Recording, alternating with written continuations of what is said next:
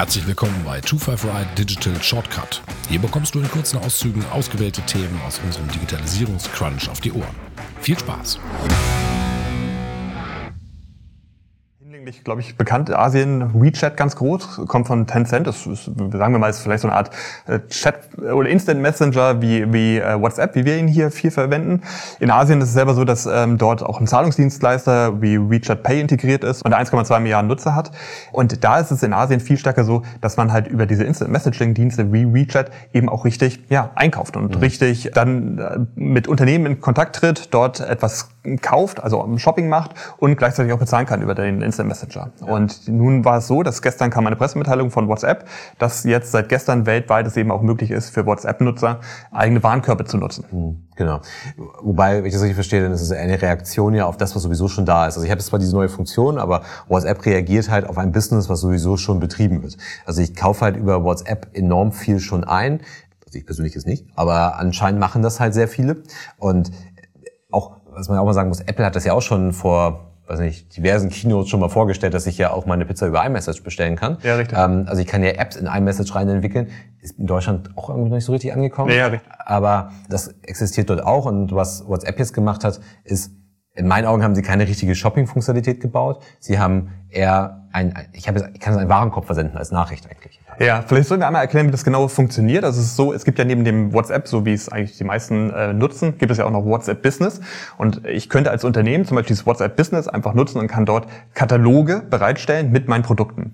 Wir haben zum Beispiel selber in der Beratung haben wir Kunden, die darüber nachdenken, das zu machen, weil sie äh, haben dann Kunden, die zum Beispiel sehr viel unterwegs sind. Die sind, sagen wir mal, sind zum Beispiel auf einer Baustelle den gesamten Tag und sitzen gar nicht vor ihrem Computer oder haben ihren Rechner gar nicht mit dabei. Aber was sie halt immer dabei haben, ist, dass sie ihr Handy in der Hosentasche haben. Und auf diesem Handy haben alle Leute in Deutschland nahezu WhatsApp einfach drauf. Und wenn ich jetzt beim Beispiel mit dem Handwerker bleibe, bin ich auf der Baustelle und sage irgendwie, ich brauche eine Bohrmaschine, mhm. dann könnte ich halt direkt aus WhatsApp heraus bei dem Unternehmen anfragen, hast du folgende Bohrmaschine oder ich brauche folgenden Bohrer oder folgendes Werkzeug und könnte dann direkt via WhatsApp Business mit dem Unternehmen kommunizieren und könnte dann zum Beispiel eine Bestellung auslösen. Mhm. Und da gibt es dieses WhatsApp Business, das von Unternehmen betrieben werden kann. Und jetzt kann ich halt als Kunde einen äh, WhatsApp Business Account aufrufen, kann dort den Katalog mir was angucken, kann dann was jetzt seit gestern in den Warenkorb legen und dann über Chat, du hast recht, recht, es ist eigentlich nur eine Art Chatnachricht, eine standardisierte Chatnachricht. Folgende Produkte möchte ich ganz gerne kaufen. Diese Bestellung dann halt auslösen auf der anderen Seite. Ja. Man sagt halt immer, es ist Shopping, genauso wie Instagram Shopping eigentlich nicht richtig Shopping ist, sondern letztendlich verlinke ich halt einfach nur Produkte. Also ich tagge sie dort, ich habe jetzt halt keinen eigenen Checkout-Prozess und so weiter und so fort. Ist halt auch schwierig umzusetzen, aber deswegen das nur mal so zur Einordnung. Übrigens auch da wieder Asien. Ich glaube, der erste Händler, der es nutzen konnte, war, kam aus Indonesien. Okay. Ähm, ist WhatsApp, also der wurde freigeschaltet für WhatsApp Shopping. Und ähm, aber wie gesagt, das ist halt das Verschicken vom, vom Warenkorb. Und was ich halt, was ich mich da halt gefragt habe, als ich diese Nachricht gelesen habe, es ist halt, es klingt mal wieder so wie ein Feature, also so im ersten Moment zumindest wie ein Feature, was halt angekündigt wird und danach verschwindet so ein bisschen in der Versenkung. Aber im zweiten Gedanken ist es, glaube ich, nur der Eindruck, der da passiert. Es gibt mit Sicherheit so Funktionen, wir hatten jetzt eben über iMessage gesprochen. Ich habe jetzt in Deutschland noch nie eine Pizza über iMessage bestellt. Vielleicht geht's aber, vielleicht habe ich es einfach noch nicht genutzt. Was man aber halt häufig hat, zum Beispiel WhatsApp ähm, Business und so weiter und so fort. Ich glaube, man nutzt halt viele Sachen gar nicht so bewusst. Und ich glaube, das ist auch ziemlich, ziemlich klug gemacht eigentlich. Also wenn man sich mal Instagram anguckt, da sind viele Features gekommen, die ich gar nicht so bewusst wahrnehme, die ich einfach mhm. in meinem, in meinem täglichen in einer täglichen Interaktion mit den Plattformen einfach erlebe.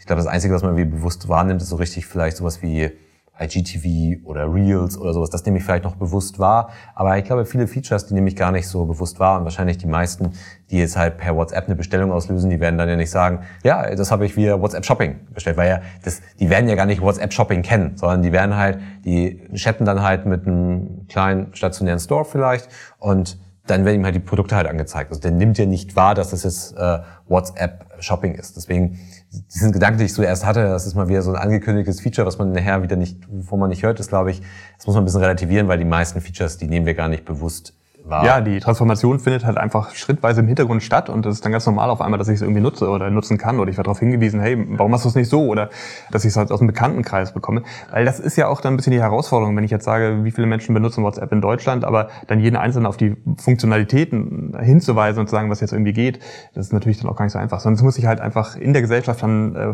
vorantreiben und das ist dann wieder die digitale Transformation, dass halt die Gesellschaft auf einmal diese Tools nutzt und ich als Unternehmen auf einmal dann in die Situation gebracht wird, oh, da äh, ist irgendwie was passiert, was an mir vorbeigegangen ist. Ja. Ich würde sagen, was noch ganz interessant ist, gerade wenn wir jetzt sagen, okay, ich kann jetzt über einen Chat zwar einen Warenkorb bestellen, es ist ja so, dass es gibt ja auch WhatsApp Pay ähm, ist in Indien gestartet vor einer Zeit. Das hat über zwei Jahre gedauert, bis Facebook das durchbekommen hat. Indien war da sehr vorsichtig. Indien unglaublich interessanter Markt, weil Indien ja ein, ein unglaublicher Wachstumsmarkt im digitalen Bereich ist und auch die Möglichkeit, Geld zu transferieren. Nicht jeder hat ein Bankkonto, nicht jeder hat eine Kreditkarte und so weiter, ist schwierig. Und deswegen hat man WhatsApp Pay dort eingeführt und ich kann halt zwischen WhatsApp-Nutzern kann ich halt Geld transferieren. Und das geht aktuell, glaube ich, sind es nur 20 Millionen Nutzer. Das ist von der Regierung, glaube ich, so vorgegeben geworden, dass man sich an das Thema Thema rantastet. Aber neben dem WhatsApp Pay, hat vielleicht auch nicht jeder auf dem Schirm, gibt es auch Facebook Pay. Also mhm. Facebook selber hat das aktive Ziel, App-übergreifend, also Instagram, WhatsApp, Facebook, Facebook Messenger und so weiter, Zahlungsmöglichkeiten zu ermöglichen, also dass ich entweder in eigenen App oder eben über die Apps hinweg in der Facebook-Welt halt zahlen kann. Und dann hätte man halt immer noch Libra, das jetzt, glaube ich, Dime heißt. Ich habe es nur gelesen, ich habe es noch nicht äh, gehört, wie es ausgesprochen wird. Ich glaube, es heißt Dime. Dass sie jetzt nach vorne, äh, dass sie weiter versuchen, nach vorne zu treiben. Also dieses gesamte Thema Zahlung und Zahlen in der Facebook-Welt ist unglaublich wichtig für Facebook. Ja. Entsteht dann aber auch wieder, wie man Beispiel mit den Philippinen, in Märkten, die da halt nicht so gut aufgestellt sind. Also das ist, weshalb haben wir in einigen afrikanischen Staaten schon 5G-Ausbau, weil die keinen Kupfer in der Erde drin hatten.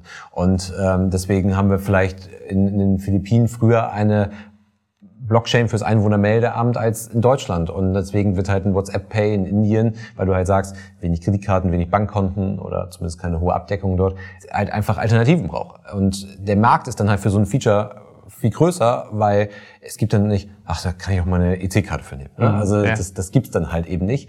Und in Hongkong hat man eine ähnliche Entwicklung gemacht, die aber schon ziemlich lange halt her ist mit der Octopus-Card. Das ist ja so aus dem Nahverkehr heraus entstanden, dass man da eine Lösung brauchte.